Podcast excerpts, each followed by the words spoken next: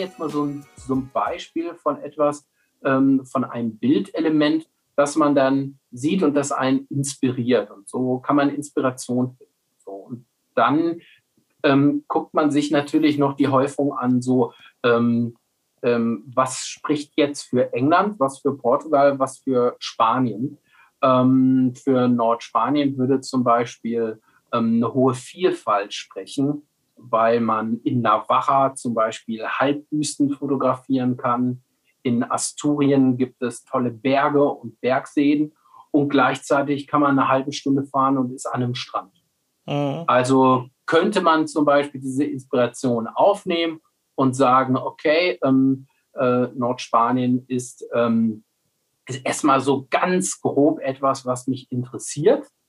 Und das checke ich jetzt mal mit den weiteren Schritten, ob ich da nicht eine entsprechende Reise planen könnte. Es kann dann zu einem späteren Schritt noch vorkommen, dass man sieht, hey, das passt nicht mit Nordspanien, weil man zum Beispiel in der Recherche merkt, ich brauche für die Spots, die ich ähm, avisiert habe oder die ich dann herausgefunden habe, äh, immer Ebbe zu Fotozeiten. Und da merkt man, hey, ich äh, kann aber nur Anfang April fahren und dann ist da halt keine Ebbe na, kann es durchaus sein, dass ich ähm, den Spot mal ad acta legen muss und dann würde ich dann vielleicht doch, was weiß ich, Portugal präferieren, mhm. äh, weil ich da ausgerechnet immer Flut brauche für die Spots. Ja? Aber so, ähm, so geht es erstmal los. Also so, so finde ich Inspiration und Inspiration heißt nicht Bilder nachfotografieren, sondern Inspiration heißt erstmal alles sammeln, was einem gut gefällt, das so ein bisschen ordnen und dann überlegen, so welche Bildelemente, was spricht mich da eigentlich an?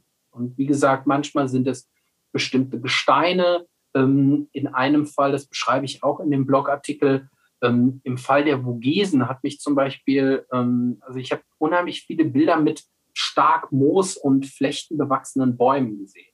Und äh, habe irgendwie, aber das war eher so ein Zufall, gesehen, Mensch, die meisten Bilder äh, davon, die entstehen in den Vogesen. Und dann habe ich recherchiert, ähm, habe mir das mal durchgelesen bei Wikipedia, dann sieht man recht schnell, ah, das ist gar kein ähm, Zufall, dass die so moosbewachsen oder flechtenbewachsen sind, weil das sind unheimlich feuchte Wälder und ähm, das ist da äh, gang und gäbe.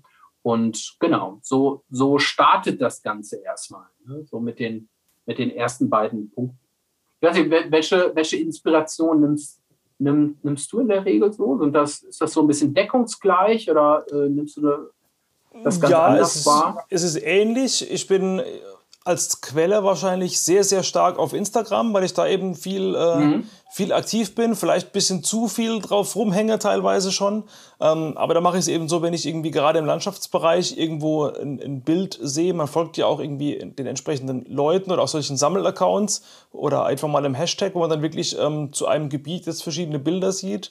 Und ähm, ich merke mir die Bilder oft in der, in der Speichern-Funktion in, in Instagram, kann die in verschiedene Kollektionen abspeichern und ähm, was ich oft mache, ist, wenn ich eben rausgefunden habe, wie der konkrete Ort heißt, dass ich den quasi direkt ähm, auf Google Maps mir suche und den Spot dann quasi auf, mhm. auf Google Maps mir abspeichere. Also wenn ich jetzt meine Deutschlandkarte aufmache, die, die sieht man fast gar nicht mehr, weil überall so grüne Punkte drauf sind. Und ja. ähm, mit der Zeit merkt man dann eben, wenn man sich jetzt, ohne sich jetzt zum Beispiel auf ähm, Spanien fokussiert zu haben, merkt man irgendwann, wenn man diese Google Maps Karte aufmacht, dass eben, ich erfinde jetzt einfach irgendwie ein Beispiel, dass zum Beispiel um, äh, um Barcelona rum irgendwie so 10, 12 von diesen grünen Punkten über die Zeit entstanden sind, ohne dass man sie bewusst dahingesetzt hat. Und dann äh, geht irgendwann die Glühlampe im Kopf an, dass man sagt, okay, wenn da so viel äh, Interessantes ist, dann könnten wir ja da vielleicht auch mal hinfahren. Auf der anderen Seite gibt es natürlich auch ähm, gewisse Wunschziele, wie jetzt gerade Island oder Norwegen, wo man einfach so ganz abstrakt sagt, okay, ich will irgendwann mal nach Norwegen. Aber Norwegen ist ja ein verdammt großes Land, völlig verschiedene Landschaften, völlig verschiedene Jahreszeiten, die interessant sind. Ähm, da muss man eben dann noch mal tiefer reingehen. Absolut. Aber das, ja. ist so, das ist so meine hauptsächliche Vorgehensweise. Und ja. eben die, die Liste, wo man irgendwie noch hin will, die ist inzwischen schon so groß, dass ich eigentlich gar nicht mehr groß viel äh, Inspirationsfindung betreiben muss, weil ähm, ja. ja, mein, mein Geldbeutel und meine Lebzeit ist auch begrenzt. Und ähm, da muss man erstmal gucken, dass man so ein paar paar Hotspots abarbeitet. Zumal ich jetzt in den letzten Jahren, ähm, ich war früher, also was heißt früher, keine Ahnung, vor irgendwie 2012 äh, bis 2015 war ich viel international in der Welt unterwegs, noch bevor ich wirklich ernsthaft fotografiert habe. Habe da wirklich äh, alle Kontinente gesehen schon. Aber in den letzten Jahren war ich fast exklusiv nur in Deutschland, vielleicht mal irgendwie Österreich oder Holland unterwegs und ähm, will eben erstmal so quasi das, das fotografieren, was vor der Haustür ist. So einerseits Nordsee und Meer, andererseits Berge und Alpen. Das sind so die zwei Schwerpunkte, die ich jetzt landschaftlich bisher gemacht habe. Gut, zumal ich ja, glaube ich, mhm. eher so 70 Prozent Tiere, 30 Prozent Landschaften bin. Ähm, aber eben, da gibt es auch noch viel zu entdecken. Und ich war jetzt die letzten, glaube vier Jahre immer im Herbst für ein paar Tage in der Gegend rund um Garmisch-Partenkirchen. Hier Eibsee ja. und äh, Zugspitze und Co. Und klar, man kennt sich da irgendwo inzwischen ein bisschen aus und hat irgendwie schon vieles fotografiert, aber trotzdem ist jedes Jahr wieder anders und man hat trotzdem immer wieder neue Ideen, wo man hingeht. Und irgendwann hat man die Hauptspots mal abfotografiert, irgendwann hast du mal deinen Eibsee ein paar Mal, du hast mal deine Zugspitze ein paar Mal, du hast mal dein Gerold ein paar Mal. Und ähm, wenn man quasi seine, seine Standardbilder hat, dann geht man eben weiter rein und guckt, okay, wo sind denn die versteckten Spots? Ne? Ist genau wie du vorhin erzählt hast, beim Tiere fotografieren. Erst bist du froh, dass überhaupt mal ein Vogel drauf ist, dann bist du froh, dass er scharf ist, dann bist du froh, dass er mit gutem Hintergrund scharf ist und so weiter und so fort. Und ähm, also ganz früh habe ich die Meinung vertreten, dass es schwachsinnig ist, einen Ort zweimal zu bereisen, weil wenn du mal da warst, hast du es ja gesehen. Und inzwischen sage hm. ich, die, die, die Aussage ist kompletter Quatsch, weil Natürlich hat man irgendwie einen Ort schon mal gesehen, aber wenn man zwei, drei, vier Mal an den gleichen Ort kommt, entdeckt man den eben immer noch mal ein Stückchen neu und äh, kann eben quasi die, die Eindrücke vom letzten Mal mitnehmen und vielleicht die Bilder eben noch mal ein bisschen besser machen, weil man sagt, ey, letztes Mal habe ich irgendwie ein cooles Bild gemacht, jetzt will ich ein sehr cooles Bild machen. Gibt es da irgendwie einen Blickwinkel, den ich noch mal anders machen kann oder so? Vielleicht ist jetzt ja. mal Nebel auf dem See, letztes Mal war nur Sonne und so weiter. Und, ähm, Absolut. Ja, jetzt schweife ich, glaube ich, auch ein bisschen ab, aber das ist so grob meine, meine Herangehensweise an die Recherche, dass ich mich, auch wenn ich viele Gebiete im Hinterkopf habe, die ich gerne noch mal sehen würde, ähm, dass ich mich jetzt eher auf einige wenige fokussiere im Moment und versuche, die wirklich so ein bisschen in der Tiefe ja. äh, auszukundschaften. Ja. Übrigens, äh, vielleicht noch ein Hinweis zu dem, was du gerade gesagt hast. Und zwar, ähm, ist das äh, bei den Spots, also die Frage, wie viele Tage bleibe ich denn an den Spots oder, mhm. oder komme ich mehrfach an einen Spot?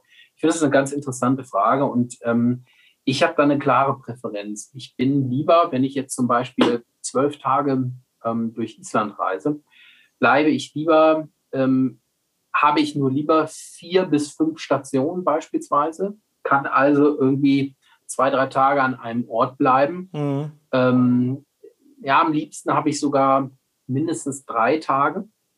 Ähm, und das bedeutet natürlich auch, ähm, gerade wenn es äh, ein, ein Spot, ich rede jetzt wirklich von einem Spot, also ich rede jetzt nicht von einem Ort, von dem ich aus sechs verschiedene Spots erreichen kann. Klar, da hat man ja sowieso drei Tage zu tun. Nein, ich meine wirklich, wenn es ein sehr, sehr guter Spot ist und ähm, zum Beispiel zählt die eben genannte Gletscherlagune Jökulsalon in meinen Augen dazu. Das ist einfach wunderschön, unabhängig davon, wie voll es da auch werden kann.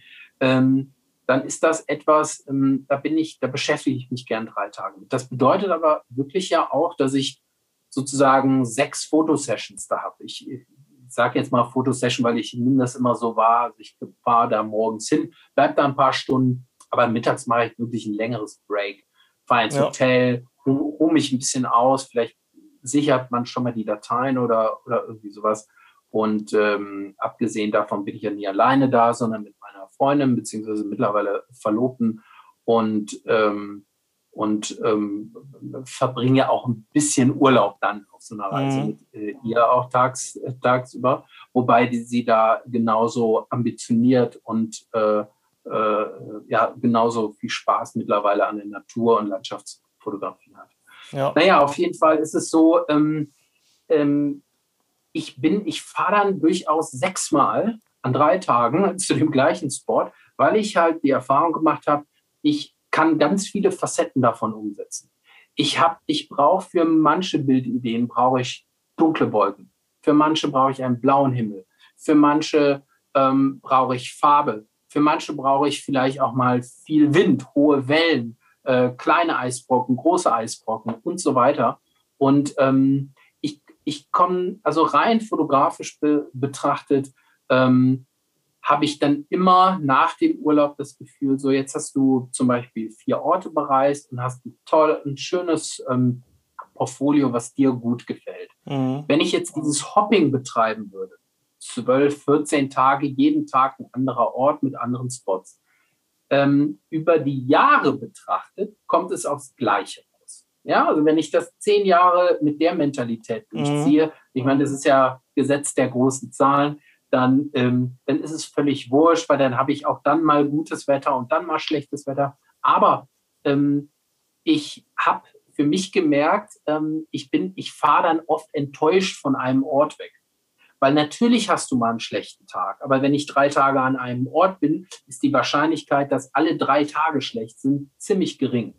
Und ähm, aber wenn ich ähm, zwölf Orte bereise, dann weiß ich einfach, dann stehe ich an drei oder vier Orten da, sehe, die Landschaft ist wunderschön, aber es ist irgendwie alles verregnet. Und, ähm, und ähm, ich fahre dann so ein bisschen, ich, in Anführungsstrichen fotografisch betrachtet, so ein bisschen deprimiert heim und denke mir, mhm. ach schade, hier, hier hätte ich was Schönes gemacht. Ja. Und deshalb, das ist unter anderem ein Grund, warum ich bevorzuge auch ähm, ähm, etwas länger an einem Ort zu bleiben auf ja. Reisen. Ja, macht, macht total Sinn, ja. Genau. Ähm, ich werde vielleicht einen ähm, Aspekt nochmal aus meinem äh, Artikel beleuchten, nämlich du hast ja eben gesagt, ähm, so mittlerweile versuchst du dich eher auf ähm, wenige Dinge zu fokussieren. Ja. Und, ähm, Oder warte, und, lass, lass mich äh, vielleicht noch mal gerade kurz, weil es ja? gerade mhm. thematisch passt, Klar. kurz einen Einwurf machen. Ähm, du hast ja gesagt, dass deine, deine Frau da auch mitfährt und auch entsprechend ambitioniert ist, was eine super tolle, mhm. glückliche Situation ist für dich. Es könnte ja, ja. auch anders sein. Ähm, ich habe auch das Glück, dass meine Frau auch fotografiert und da auch gerne mal irgendwie äh, sich auch mal morgens mit rausschwingt. Aber wenn ich dann wirklich ähm, den fünften Tag in Folge irgendwie um drei Uhr aufstehe, um irgendwo hinzufahren, dann, dann sagt sie vielleicht auch irgendwann mal, ja komm, lass uns doch mal auch ein bisschen Urlaub machen. Und ähm, wir haben quasi bei uns so die, die, die Übereinkunft, dass man quasi, man muss einfach nur kommunizieren, was man machen will. Entweder es ist ein reiner Fotourlaub, wenn ich im Vornherein schon weiß, ähm, dass es wirklich ein Fotourlaub ist, mit äh, vielleicht stundenlang ansitzen und wirklich nur knipsen und früh aufstehen und spät wieder da sein und eher am Mittag den Break machen, dann ist es in Ordnung. Wenn man es vorher weiß, kann man sich darauf einstellen. Wenn man das Ganze irgendwie als, als Pärchenurlaub deklariert und dann irgendwie so eine Hardcore-Fotogeschichte draus macht, ähm, dann ist vielleicht nicht so gut. Also wir haben wirklich teilweise gesagt, okay, wir machen jetzt da und da wirklich einen Fotourlaub, wo wirklich Knipsen im Vordergrund steht, oder wir machen mal einen normalen Urlaub, wo wir wirklich irgendwie Sightseeing machen und uns gut gehen lassen und eher die Kamera nur sporadisch rausholen. Und das ist vielleicht auch ein Tipp für alle, die zuhören, dass äh, gerade wenn eure Partnerin oder euer Partner vielleicht nicht so ähm, fotoambitioniert ist, dass man einfach irgendwie, ja, den nicht irgendwie wieder seinen Willen da mitschleift und dass er eben dann sich drei Stunden langweilen muss, während du um dein Stativ rumrennst, sondern dass man einfach vorher irgendwie kommuniziert, ey, was will man in dem Urlaub machen? Will ich jetzt einen Urlaub irgendwie fahren, weil ich konkret fotografieren will? Oder will ich eben nur so einen Partnerschaftsurlaub machen? Weil ich habe zum Beispiel einen Freund, dessen Freundin irgendwie gar nichts mit Fotografieren am Hut hat. Und der sagt ja. dann immer, er hat so einen furchtbaren Zwiespalt, wenn er irgendwie durch die geilsten Landschaften fährt. Aber er weiß, wenn er zum dritten Mal am Straßenrand anhält, innerhalb von einer Stunde und sein Stativ auspackt, dann dreht halt seine Frau durch. Und äh, da muss man irgendwie so den, äh, ja. den Spagat finden. Deswegen das vielleicht noch als Tipp für alle, die zuhören. Ähm, gerade wenn der Partner mitgeht und vielleicht nicht so ähm, eben so fotogeil ist wie ihr, einfach vorher irgendwie klar machen, okay, wo soll die Reise hingehen und dass man sich darauf einstellen kann. Absolut, kann ich auch nur so unterschreiben. Und äh, ich habe ähm, beide Seiten kennengelernt. Ich bin jetzt mit Christina schon 14 Jahre zusammen und so die ersten, ich habe nicht mitgezählt, sieben Jahre oder so, war das eher so, dass sie ähm, nicht mit fotografiert hat, insbesondere morgens nicht. Das war viel zu früh. Und so in den letzten Jahren war es aber so, dass sie jetzt auch Spaß daran gefunden hat und tatsächlich selbst auf Island jeden Tag, also selbst in der Kälte jeden Tag um drei Uhr aufsteht und total viel Spaß daran ja, hat, geil, selber ja. auch die Nordlichter zu sehen oder was auch immer. Aber ich kenne ja noch die, die ersten Jahre und jetzt habe ich äh, ähm, ein bisschen Glück gehabt. Die Christina war äh, da immer noch eine Langschläferin und die hat gesagt, solange du mit ein paar äh, leckeren Croissants heimkommst zum Frühstück, äh, ist alles gut. Ja. Und äh, in, insofern habe ich aber äh, auch zu dem Thema einen ganz äh, trivialen Tipp. Und zwar, ich gucke mir immer sehr kritisch die Sonnenaufgangs- und Untergangszeiten an. Denn in meinen Augen ist das sehr, sehr wichtig für wenn man das Ganze verbinden will, wenn man also ein, ähm, einen Urlaub ähm, machen möchte, indem man auch ein paar schöne Fotos mitbringt, weil man irgendwie an tollen naturfotografischen Spots ist. Ähm, aber wenn man trotzdem auch noch so ein bisschen ähm, zu zweit sein möchte, ähm, einfach vielleicht auch mal eine Einkaufsstraße entlang gehen möchte. Also selbst auf den Lofoten in Norwegen gibt es schöne Ein Einkaufsstraßen. okay. Und da will meine Freundin auch mal hin. Und das ist auch vollkommen äh, richtig so. Und, ähm, und deshalb ähm, gucke ich seither immer, dass die Tage nicht zu lang sind und nicht zu kurz sind. Also wenn sie zu lang sind, das ist mir schon passiert im Hochsommer in Portugal, äh, da hatten wir dann irgendwie 10 Uhr morgens. Ich war zwar schon längst heim, war aber auch fix und fertig, weil ich irgendwie, wie du eben sagtest, seit 3 Uhr auf dem, auf, auf dem Bein war. Ja. Und dann habe ich immer mittags gemerkt, boah, es geht nichts mehr. Ne? So, und ähm, aber es gibt auch das Gegenteil, das hatten wir nämlich auch einmal, dass die Sonnenuntergangszeiten zu, ähm, äh, also dass die Tageslänge zu kurz war. Und dann schaffst du es logistisch nicht mehr, äh, zwischen der Morgensession und der Abendsession irgendwie einen schönen Tag zu verbringen. Also deshalb, ähm, da hat ja jeder so seine präferierten individuellen äh, Wohlfühlzeiten, mhm, sage ich jetzt ja. mal. Und das ist echt wichtig, äh, die abzustimmen. Das ist ein enormer Unterschied. Ähm, äh, am Anfang habe ich zum Beispiel, was ich immer ähm, extrem cool fand, wenn man in der Nähe des Spots wohnte, und ich meinte jetzt, ich meine jetzt die Zeit, wo die Partnerin noch nicht mit fotografiert hat, da fand ich zum Beispiel immer cool, äh, Sonnenaufgang ungefähr um 7 Uhr. Das heißt, ähm, wenn ich relativ nah an den Spot gewohnt habe, dann reicht es, wenn man ungefähr um 6 Uhr aufsteht, ganz schnell am Spot ist, halb mhm. sieben dort. Und ähm, dann ist ja das beste Licht irgendwie, sagen wir mal, zwischen halb sieben und neun. Mhm. Und und dann hast du ja alles mitbekommen. Dann fährst du gemütlich nach Hause, bringst die gerade angesprochenen Croissants noch mit. Ja. Und dann ist eigentlich auch alles gut. Aber sechs Uhr aufstehen ist jetzt auch keine Zeit, wo ich dann total durchhänge am Ende des Tages. Und ähm, ähm, aber äh, hingegen, wenn das jetzt halb neun ist, ja, dann geht es schon wieder los. Ne? Dann, äh, wenn die äh, Freundin nicht fotografiert zum Beispiel, dann hast du voll, vollkommen recht, dann ähm, dann würde ich sie ja bis 11 Uhr sozusagen alleine lassen, wenn ich zweieinhalb Stunden fotografieren ja, wollte.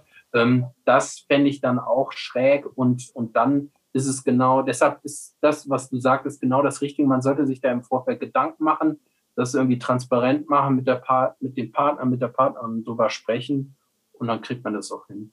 Ja, genau.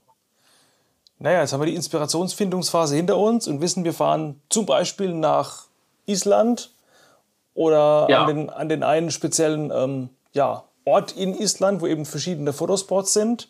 Und ähm, ja, wie gehst du da auf dem Sofa dann, dann weiter vor, um das wirklich einzugrenzen? Oder?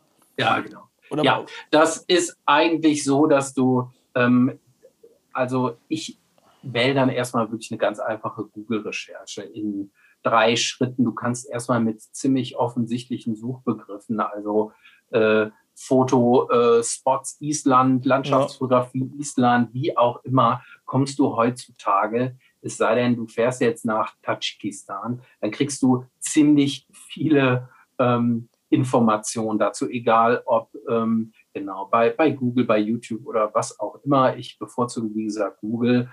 Und dann hast du natürlich erstmal eine Liste, ähm, kommst du ganz schnell an, an die, ja, in der Regel natürlich erstmal an die Hotspots. So. Trotzdem sind die Hotspots ja häufig auch nicht verkehrt und man guckt sie sich auch mal an und ähm, die Hotspots sind aber natürlich später nicht immer unbedingt die besten Fotospots, manchmal sind es auch andere. Ähm, und ähm, du hast eine bestimmte Liste. Du merkst bei der Google-Recherche ja heutzutage schon relativ schnell, wenn du so den sechsten, siebten, achten Link öffnest, äh, Mensch, jetzt wiederholt sich das eigentlich äh, nur noch. Mhm. Und dann entwickelt man schon selber ein ganz gutes Gefühl dafür, ob es sich jetzt noch lohnt, den äh, 8., 9. und 10. Link zu öffnen oder ob man jetzt erstmal ja. eine Liste hat. Ähm, dann mache ich das ähm, genauso, wie du eben das erläutert hast, dass man eben äh, bei Google Maps die ähm, Orte markiert und dann hat man ja, ja Sternchen oder was auch immer oder grüne Punkte, was man halt nimmt. Nicht jeder nimmt ja Google Maps, manche mögen auch andere Software. Aber im Endeffekt habe ich ganz viele markierte Punkte in einer Karte. So, und dann äh, gehe ich aber hin, und das äh, beschreibe ich auch im fünften äh, Punkt meiner äh, dieses Artikels nochmal, dann gehe ich wirklich hin und gucke mir das nochmal manuell an. Im Falle Island und auch im Falle, ich habe der Artikel jetzt äh, ist zum Beispiel auf die Algarve so, so ein bisschen gemünzt. Ähm, da kann man beispielsweise, also wenn ich jetzt in äh, bleib, bleiben wir mal sogar kurz bei dem Beispiel aus dem Blogartikel bei der Algarve. Da geht es mir natürlich insgesamt um die Küstenfotografie. Ich fahre jetzt nicht unbedingt an die Algarve, um dann nur Bäume zu fotografieren, sondern wenn ich da schon bin, dann möchte ich auch ein paar Wellen haben und ein paar große Wellen und äh, ein paar schöne, schöne Steinstrukturen am Meer, vielleicht ein bisschen Sandgestein etc. Und ähm, deshalb habe ich ja aus dem vorhergehenden Punkt so meine eingezeichneten Spots. Und dann ziehe ich nochmal so eine imaginäre Linie zwischen, dem, äh, zwischen den beiden Spots, die am weitesten auseinander sind. Also in dem Falle der Algarve so im, im äh, Südosten und dann halt an der Westalgarve im Norden. Und dann klapper ich wirklich, und deshalb habe ich den Punkt auch Kartenrecherche genannt, dann klapper ich nochmal jeden einzelnen Ort und jede einzelne Bucht ab. Das ist natürlich eine Sisyphus-Arbeit und äh, ähm, ich habe im Prinzip zwei Explorer auf, einmal die Karte und einmal die Google Bildersuche mhm. und dann gucke ich mir nochmal jedes Gebiet an. Wenn man ein bisschen ähm, geübt dabei ist, ähm, die Satellitenbildansicht ähm, wenn man sich die häufig genug angeguckt hat und dann im wahren Leben auch wirklich zu einem Ort hingefahren ist, wenn man diesen Abgleich häufig genug gemacht hat, ja. hat man auch genug Übung, um allein schon aus der Satellitensicht gute Erkenntnisse ziehen zu können, um aus der Satellitenansicht heraus sagen zu können, das ist eine Bucht, die hat vielleicht auch mal gar keinen Namen, aber die ist super interessant fotografisch. Das dauert aber ein bisschen, das muss man äh, sicherlich, dafür muss man ein paar Mal reisen. Aber was man auf jeden Fall machen kann, ist die vielen kleinen Buchten, ähm, die haben, ähm, äh, die haben meisten Namen und dann kann man den schon mal äh, googeln und über die Google-Bildersuche kriegt man ganz schnell ein grobes Gefühl, lohnt sich das? Ähm, ist das ein potenziell guter Spot? Genau. Und äh, so reichert sich diese Liste dann an und so reichern sich natürlich auch die Markierungen äh, an, die ich dann eben in meiner Google Maps Karte oder wo auch immer habe. Ja? Ja. Genau. Und ähm, irgendwann habe ich dann, ähm, ja, irgendwann habe ich dann eben eine ziemlich volle Karte und äh, mache erstmal äh, noch so einen Check nach Vollständigkeit. Also wie mache ich das? Es gibt, ähm, also häufig habe ich für jedes Gebiet, wo ich hinreise, da kenne ich irgendwie mittlerweile zwei, drei Fotografen, mit denen bin ich nicht eng befreundet, aber so ähm, man kennt sich grob, man hat vielleicht mal eine Mail ausgetauscht oder, oder ähnliches. Und dann frage ich Menschen, die mal dort waren. Das würde ich aber persönlich immer erst nach der Recherche machen, ähm, aus den unterschiedlichsten Gründen. Und ähm, ich finde, ähm, ab und zu ist es auch so, ich meine, sehr ambitionierte Fotografen möchten jetzt auch ähm, ja nicht jedem jetzt den roten Teppich ausbreiten und sagen, hey, such dir aus meinem Portfolio Bilder aus und ich sage dir sofort, wo sie mhm. entstanden sind. Ja, klar. Also muss man schon häufig natürlich so ein bisschen signalisieren, pass mal auf, ich habe mich mit dem Gebiet beschäftigt. Äh, mir geht es jetzt nicht darum, wo hast du deine Bilder gemacht, sondern mir geht es darum, nochmal kennenzulernen hier, ähm, wie äh, äh, gibt es eigentlich eine Zufahrtsstraße zu der Bucht? Oder ich habe folgende vier Buchten jetzt rausgefunden, würdest du noch eine weitere empfehlen? Und dann kriegt man immer noch mal den einen oder anderen Tipp, ähm, ähm, etwas sein zu lassen oder etwas noch mit auf die Liste zu setzen. Mhm. Ja. Genau, und, ähm, und dann kommt eigentlich ein Punkt, mh, hm, der ist recht wichtig, das Priorisieren. Das ist eigentlich eine Vorbereitungstätigkeit, weil ich muss ja irgendwann ein Hotel buchen. Und ja. ähm, und das muss ja auch irgendwo liegen. Und die Frage ist, ja, wo liegt es denn? Und da bin ich in den ersten Jahren öfter mal, ähm, ja, da hatte ich öfter mal einen Fehlgriff. Ähm, ich möchte nochmal beleuchten, wieso. Also ähm, natürlich ist das so, dass ich zum Schluss einen Ort habe, von dem aus ich vielleicht ähm, sechs, sieben, acht Spots irgendwie anfahren kann. Ja? Und häufig stellt sich aber in der Praxis heraus, so ich habe dann für diese sechs, sieben, acht Spots, habe ich mir irgendwie äh, ein paar Tage Zeit genommen. Ähm, häufig stellt sich aber heraus, dass von diesen, äh, sagen wir jetzt mal acht Spots, ähm, eigentlich nur zwei oder drei sehr, sehr gut sind, sehr vielfältig, dass auch gerade so die, die Jahreszeit dazu passt und so weiter. Und ähm, das, ähm, das hat dazu geführt, dass ich die, ähm, die Wahl des Wohnortes häufig sehr verkehrt gewählt habe. Dass ich, ähm, dass ausgerechnet der Sport, der am interessantesten ist, am weitesten weg lag. Mhm. Und ähm, da geht auf Reisen ganz schön der Spaß flöten. Also ich kann mich zum Beispiel an einen Teneriffa-Urlaub erinnern. Da musste ich, dann habe ich irgendwie nach ein paar Tagen hatte ich den Dreh raus. Wir haben in, ähm, in Santa Cruz da im Norden gewohnt und ähm, und jetzt mal ganz abgesehen davon, dass äh, man für einen Teneriffa-Urlaub vielleicht auch mehrere Unterkünfte bräuchte eigentlich, äh, weil ja der äh, äußerste Santa Cruz liegt ja sozusagen im Nordosten sozusagen und im äh, Südwesten ähm, die Spots sind sowieso schon viel zu weit weg. Ähm, ich habe mich sogar schon auf die Spots konzentriert rund um Santa Cruz, aber tatsächlich war es so, dass ich ich glaube, eine Stunde 15 mit dem Auto fahren musste äh, mhm. äh, zu diesem Lieblingsspot, den ich dann auch einige Tage ähm, angesteuert habe. Ähm, an diesem Spot, um, rund um diesen Spot gab es so ein paar Buchten, die einfach schön waren. Ich habe dann jeden Morgen irgendwie eine andere Bucht. So, und wenn du, weißt du, in einem, in einem schönen ähm, Urlaub oder auf einer schönen Reise, wenn du dann schon zweieinhalb Stunden täglich ja, klar, noch ja. im Auto sitzen musst, boah, das, zurück, das, das ist jetzt nicht so dolle. Und ähm, insofern kann ich sagen, man sollte sich irgendwie im Vorfeld nochmal damit beschäftigen. Ich habe also meine, meine Spots zu, zusammen. Ähm, welche Spots sind eigentlich jetzt wirklich die Top-Spots? Also die, die man vermutlich auch mehrfach anfahren wird, weil man schnell sehen wird, Mensch, die sind ja sehr, sehr toll. Und nach meiner Auffassung kann man das über die Google-Recherche heute schon im Vorfeld ganz gut absehen. Und äh, es ist ein bisschen komplexer in dem Artikel beschrieben. Ich habe auch so ein, ein, kleines Modell da aufgezeigt, wie man das machen kann.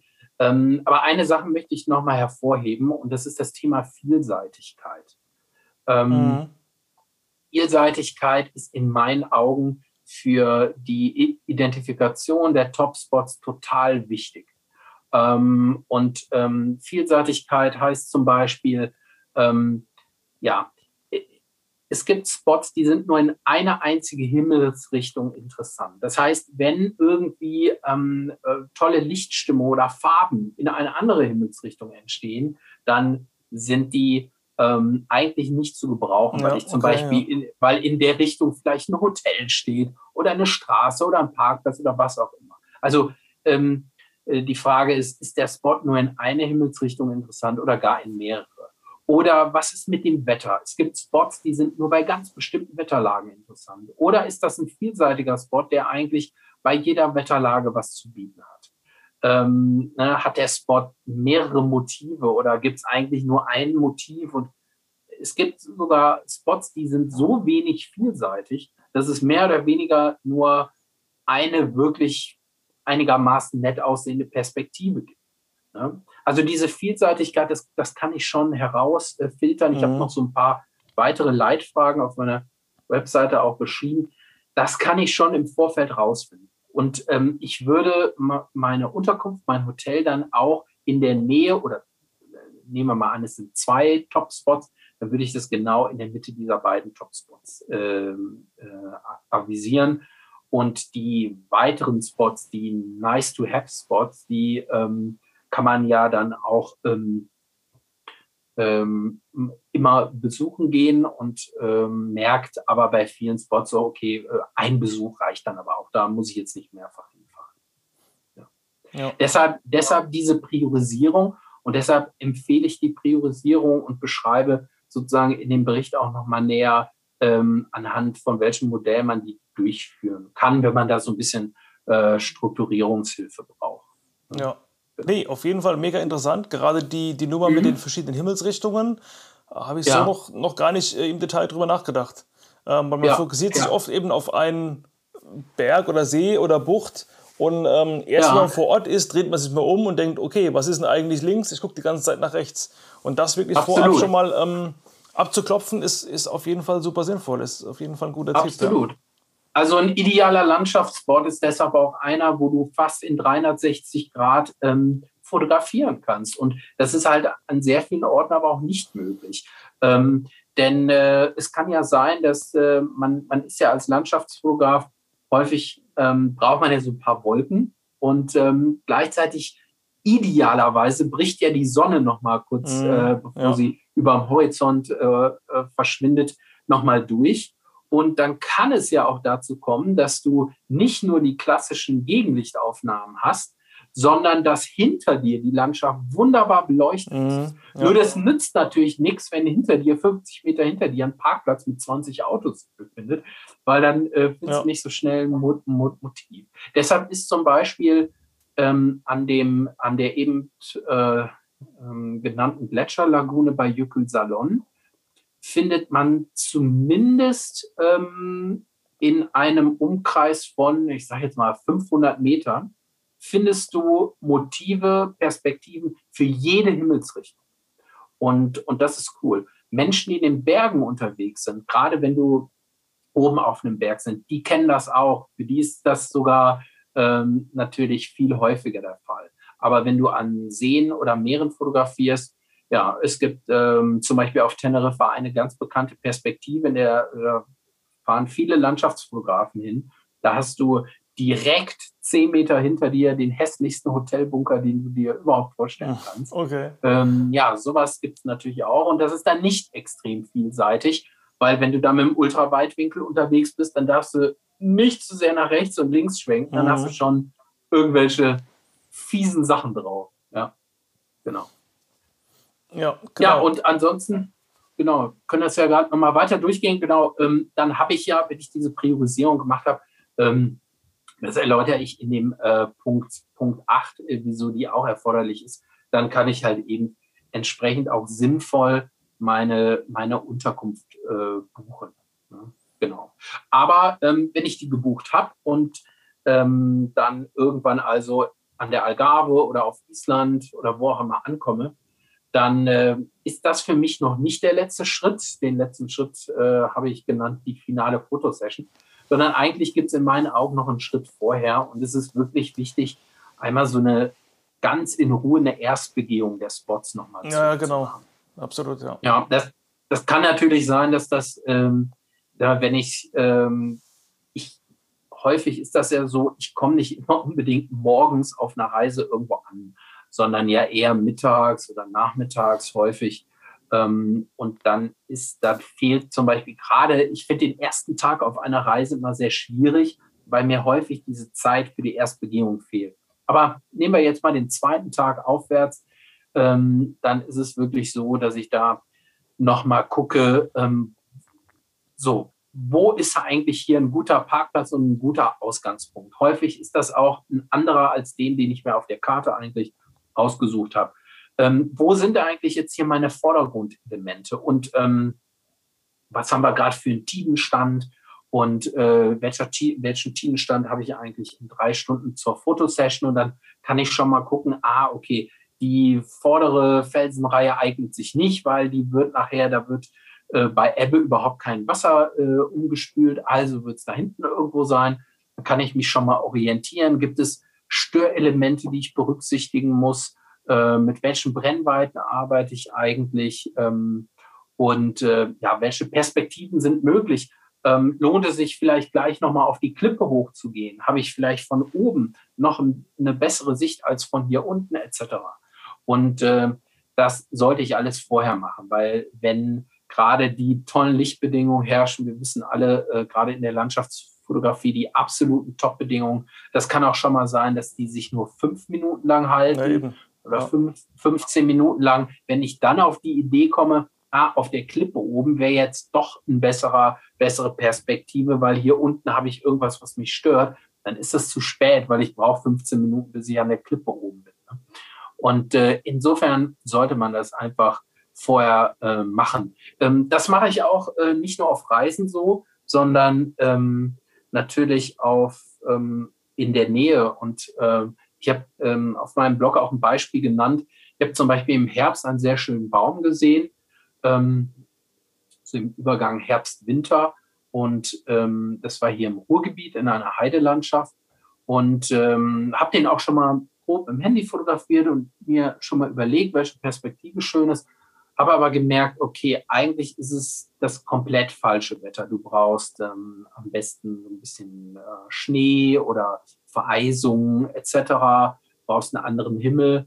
Und ähm, aber trotzdem ist halt diese Erstbegehung sehr, sehr wichtig, weil dann kann man natürlich auch gerade jetzt im, im Umfeld ähm, des eigenen Zuhauses kann man dann nochmal ganz selektiv halt ähm, die Orte aufsuchen und die Motive bei den richtigen Bedingungen umsetzen.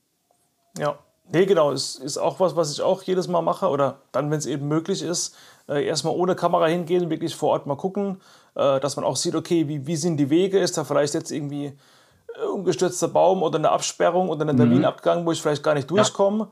Weil wenn man irgendwie morgens um, um, um 5 Uhr aufsteht, um 6 Uhr am Spot ist und dann irgendwie merkt, äh, ich komme gar nicht rein, weil eine Gerölllawine den ganzen Weg verschüttet hat, ist natürlich auch doof. Also allein vor dem Gesichtspunkt schon, aber eben auch um, äh, so wie du gesagt hast, den, den Spot einfach mal äh, nicht nur auf der Google Maps Karte von oben zu sehen, sondern wirklich mal live. Ähm, und einfach schon überlegen, okay, wo kann ich denn morgen früh meine Kamera hinstellen, wo kann ich mich am besten äh, positionieren. Ja, das ja. macht auf jeden ja. Fall Sinn. Also eben, dann alle, die zuhören, wirklich schaut euch den äh, Artikel nochmal an, auch wenn wir jetzt schon recht viel ähm, quasi in Audioform äh, gecovert haben, aber da könnt ihr eben nochmal in aller Ruhe ähm, das Ding irgendwie auf euer Handy, Tablet, Laptop ziehen und irgendwie auf dem Sofa mal ein bisschen schmökern und äh, da auf jeden Fall für eure Touren noch einiges dazulernen. Ähm, was ist dein Wunschbild, dein Alltime-Wunschbild, das dir noch fehlt? Also das Gibt es irgendwie so das, das eine Landschaftsbild, wo du sagst, ey, wenn ich den Spot in der Bedingung, in der Himmelsrichtung äh, mal fotografiert habe, dann äh, kann die Kamera irgendwie in den Rhein fallen und äh, ich bin nicht so traurig? Ja, ähm, ja, ich habe eigentlich, also ich habe jetzt nicht so eine, ich hatte mal so eine Art Bucketlist, die ich äh, ja in Anführungsstrichen abgearbeitet habe. Ich finde, das ist ein schreckliches Wort für dieses schöne Vorgehen. Mhm. Ähm, und äh, ich habe aber noch eine Rechnung offen. Also ich habe diese Liste, ähm, wir, wir, waren an allen Spots und in den Ländern, die ich mir da ausgesucht habe, Island, Norwegen, ich habe auch ein paar eben noch genannt. Ähm, aber ich habe noch eine Rechnung offen und das ist in Nordspanien. In Nordspanien hast du an bestimmten, in bestimmten ähm, Arealen, zum Beispiel in Asturien, häufig das Problem, dass der dass das Wetter genau zwei Situationen kennt. Entweder so richtig verregnet, trist, Sichtweite von 100 Metern oder aber strahlend blauer Himmel. Mhm. Und das ist natürlich, wenn du jetzt in der Landschaftsfotografie unterwegs bist, echt ein Graus. So, das heißt, in Asturien habe ich noch eine Rechnung offen mit einem ganz bestimmten Strand. Man könnte sogar sagen, mit einem ganz bestimmten, mit einer ganz bestimmten Perspektive.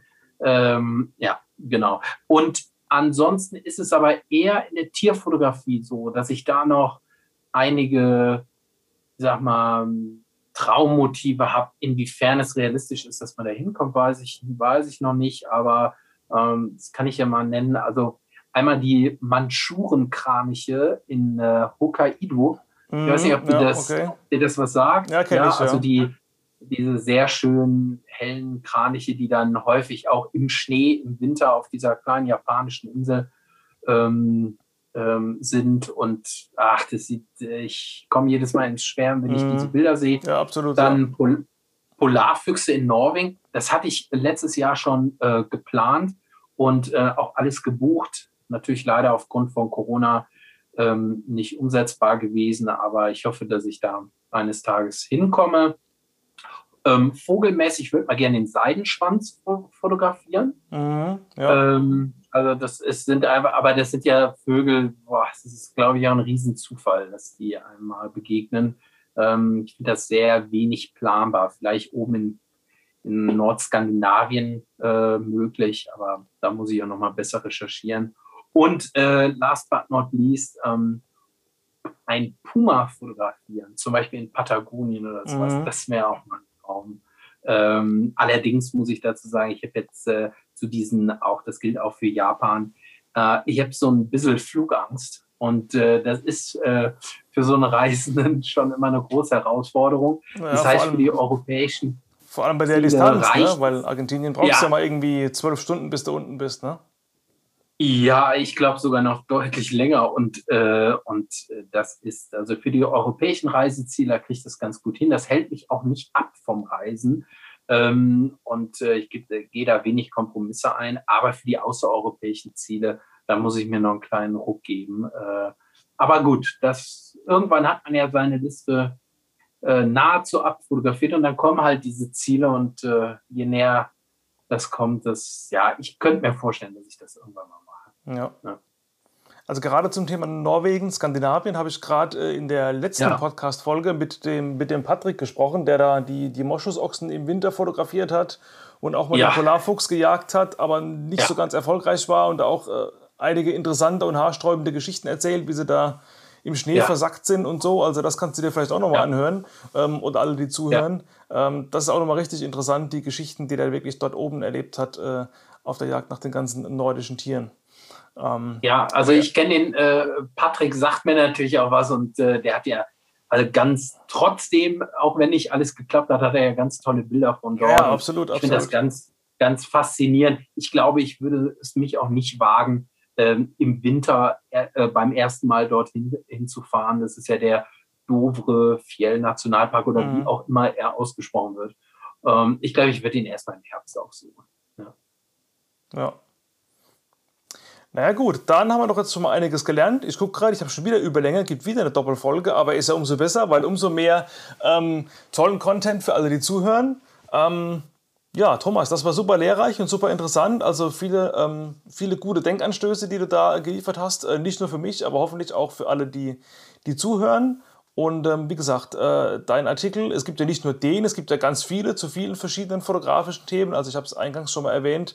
Ähm, man kann wirklich noch einiges dazulernen, wenn man äh, bei dir reinschaut. Ähm, du hast ja auch einen YouTube-Kanal, der ist eher, behaupte ich jetzt einfach mal, noch, noch kleiner und ab und zu mal irgendwie kleines Filmchen ja. rein. Hast du da irgendwie Absolut. noch mehr vor oder ist es einfach nur mal so, so ein Projekt, was so ein bisschen rumliegt? Genau, das, das sind ähm, in allererster Linie kurze Drohnen-Szenen, äh, wo ich einfach mit der, mit der Drohne mal über Island, Norwegen oder was auch immer geflogen bin und äh, so ein paar Dinge mit ein bisschen Musik unterlegt habe. Aber ich glaube, ich werde jetzt nie der ambitionierte Superfilmer äh, das äh, dauert. Ähm, zu, dem, zu dem Blog vielleicht noch ein Hinweis. Eigentlich der Blog-Eintrag, mit dem ich mich am meisten befasst habe, der mir am meisten, äh, der mich am meisten Schweiß gekostet hat, das war der Was macht ein gutes Naturfoto?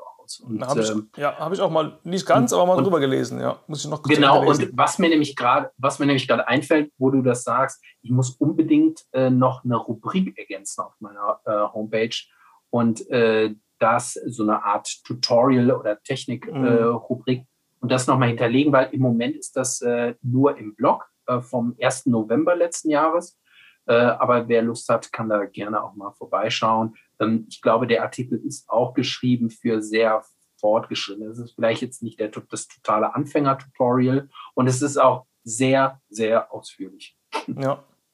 Ja, aber eben macht das mit den verschiedenen Rubriken, weil ähm, mhm. ich glaube, die, die, die Welt ist so schnelllebig und auf, auf Aktualität getrimmt. Also ich glaube, viele gehen irgendwie auf eine Homepage und wenn man irgendwie mehr als, als fünf, sechs Mal hochscrollen muss, weil irgendwie immer mehr Artikel kommen, irgendwann hat man schon keinen Bock mehr. Und die ja. ganz guten ja. Sachen, die irgendwie auf, auf Seite 3 sind, die sehen viele schon gar nicht mehr. Also wenn man da wirklich ein ja. bisschen, bisschen Struktur reinbringt, ich glaube, das, das bringt einiges, ja. Ja. Na gut, dann würde ich einfach mal sagen, ähm, vielen Dank, dass du dabei warst und äh, hat mir super viel Spaß gemacht. Ich habe, wie gesagt, einiges gelernt und wenn du willst, kannst du zum Schluss noch mal kurz äh, Werbung in eigener Sache machen, wenn es bei dir irgendwie, keine Ahnung, Bilder zu kaufen gibt oder was auch immer. Das ist auch ausdrücklich erlaubt hier. Und ähm, ja. ja. ansonsten lasse ich dir die, die letzten Worte noch mal zukommen und dann können wir hier äh, schon die Mikrofone ausstöpseln.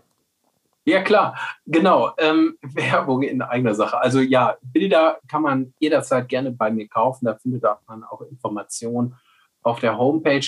Ähm, was mich aktuell umtreibt, ich werde jetzt ab, ähm, ich kann es nicht genau sagen, Ende März, Anfang April wird man das auf meinem Blog finden, ähm, werde ich auch ähm, Coachings anbieten. Mhm. Und ähm, sowohl in der Landschaftsfotografie als auch in der Tierfotografie Und dann habe ich noch einen Partner, ähm, nämlich Brockmann Photo Travel. Wer mal eine Reise mit mir machen will, also durchaus zum Beispiel nach Island oder an die Algarve, dort ähm, bin ich als Coach eingesetzt. Und ähm, wir hätten jetzt schon, äh, ich hätte dort schon gestartet, wenn jetzt nicht leider die aktuelle Situation wäre. Aber ich bin ganz guter Dinge, dass ja, dass wir irgendwann wieder reisen können. Mhm. Und dann äh, biete ich auf jeden Fall, äh, glaube ich, ganz schöne Fotoreisen an. Ja, äh, cool. Zum cool. Beispiel nach Portugal und Island. Mhm. Und genau, und abschließend wollte ich dir auch nochmal danken fürs äh, nette Interview. Vielen Dank. Ja, bitte gerne, kein Problem. Ähm, wie hast du das jetzt vor mit den Coachings zu Corona-Zeiten? Also wartest du, bis man wieder reisen kann und machst das vor Ort face-to-face oder willst du auch so quasi ja, also Videocalls anbieten? Genau, sowohl als auch. Ne? Also ich mache das äh, jetzt erstmal äh, so, dass ich sage, äh, es gibt eine Online-Version, ne? Äh, zum Beispiel so eine Art Portfolio-Analyse, aber es wird auch äh, die Möglichkeit äh, geben, sobald hier die Lockdowns beendet ist, natürlich alles Corona-konform und im entsprechenden Abstand, dass man sich in ein Naturschutzgebiet trifft und dann äh, zusammen die Dinge erkundet und äh, äh, tolle Bilder umsetzt. Und ich hoffe, dass ich da auch viele Tipps und Tricks geben kann. Das ist eigentlich das, was ich auch hauptberuflich mache. Ähm, und insofern glaube ich, kann ich da ganz gut Wissen teilen. Ja, das glaube ich auch. Also da ist ein großer Erfahrungsschatz vorhanden. Von daher, alle, die zuhören, auch wenn es jetzt vielleicht, ähm, wenn ihr die Podcast-Folge jetzt direkt bei Ausstrahlung hört, vielleicht noch nicht online ist, aber bleibt auf jeden Fall dran, folgt dem Thomas bei Instagram und wo man sonst noch Menschen folgen kann abonniert die Homepage, oder was heißt abonniert die Homepage? Ich glaube, das, das, geht überhaupt nicht. Aber ähm, macht es einfach in die Favoriten rein, guckt ab und zu mal rein ja. und eben, da gibt es immer äh, guten Content. Und ja, dann äh, rühre ich nochmal ganz zum Schluss die Werbetrommel in eigener Sache, denn so eine Art Coaching gibt es tatsächlich auf meiner Homepage auch noch. So, jetzt komme ich noch hinterher mit meinem eigenen Ding, ähm, wenn ihr noch äh, dran seid. Ähm, also ich habe auch zwei Angebote auf meiner Homepage. Das eine ist quasi auch so ähnlich eine Portfolioanalyse, heißt einfach Fotofeedback. Das heißt, wir machen eine Videosession, du bereitest Bilder vor, die du dir die du gerne mal irgendwie eine Meinung dazu haben willst, dann sprechen wir einfach äh, ehrlich und ergebnisoffen drüber, was ist gut, was ist schlecht. Und äh, was ich auch noch anbiete, ist, dass man zusammen mal Bilder in Lightroom bearbeitet. Da gibt es ja auch ganz tolle Remote-Möglichkeiten, die einfach umzusetzen sind. Inzwischen, dass man einfach irgendwie äh, du gibst mir deinen Bildschirm frei und äh, ich führe deine Maus und wir gehen einfach mal da ein bisschen drüber und machen da ein bisschen One-on-One, -on -one, noch ein bisschen Know-how. Also wenn das jemand von euch interessiert, schaut da auch gerne mal auf meiner Homepage vorbei, verlinke ich unten auch nochmal. Ähm, aber eben, geht ja hier jetzt nicht primär um mich, sondern um dich, von daher unbedingt auch beim Thomas reinschauen. Und äh, ja, damit sage ich jetzt wirklich mal Danke fürs Zuhören, danke, dass du dabei warst und äh, bis zur nächsten Folge und Peace out und ciao und auf bald. Das war's mit dieser Folge im Naturfotocast. Vielen Dank, dass du bisher zugehört hast und ich hoffe, da war einiges dabei, was du für deine nächste Fototour direkt umsetzen kannst. Zum Schluss noch ein paar ganz kurze Hinweise in ein, zwei Minuten. Bleib bitte noch mal ganz kurz dran. Ich würde mich freuen, wenn du den Podcast abonnierst. Das hilft dir, dass du immer up to date bleibst und auf deiner bevorzugten Podcast-Plattform oder App, wo du jetzt gerade hörst, immer die neuesten Folgen direkt angezeigt kriegst und nicht mehr mühselig suchen musst wenn deine Podcast-Plattform, wo du den Podcast hörst, die Möglichkeit bietet, den Podcast zu bewerten, würde ich mich sehr freuen, wenn du das tust, da eine positive Bewertung reinschreibst und vielleicht sogar noch eine kleine Rezension hinterlässt, denn das hilft mir einfach ungemein, den Podcast noch ein bisschen bekannter zu machen und ihn somit auch vielen deiner Kolleginnen und Kollegen zur Verfügung zu stellen auf meinem YouTube-Kanal, den du ganz einfach findest, indem du meinen Namen bei YouTube eingibst. Also einfach mal nach Jochen Keller suchen, da findest du meinen Kanal und auch da habe ich ganz viele Videos für dich schon vorbereitet. Auch in Zukunft kommt da noch einiges rein. Also auch da lohnt sich mal reinzuschauen und zu abonnieren. Da geht es eben auch um Naturfotografie, Bildbearbeitung, Fotoplanung, Kamerahandling und viele weitere Tipps rund um dieses Thema. Zum Schluss freue ich mich umso mehr, wenn du noch auf meiner Homepage vorbeischaust, kellerfoto.de. Dort gibt es zum Beispiel ein kostenloses 40-seitiges E-Book, das heißt Fliegende Vögel fotografieren. Da habe ich eben vieles Wissen, was ich mir über die Jahre des Vögelfotografierens angeeignet habe, zusammengeschrieben und gebe dir das komplett kostenlos an die Hand, wenn du da Interesse daran hast. Weitere Infos und Produkte und natürlich meine ganzen Bilder gibt es eben auch auf meiner Homepage, also kellerfoto.de freut sich auf deinen Besuch. Okay, dann nochmals vielen Dank fürs Zuhören und ich freue mich, wenn du wieder einschaltest bei der nächsten Folge im Naturfotocast. Peace out und ciao und bis dahin.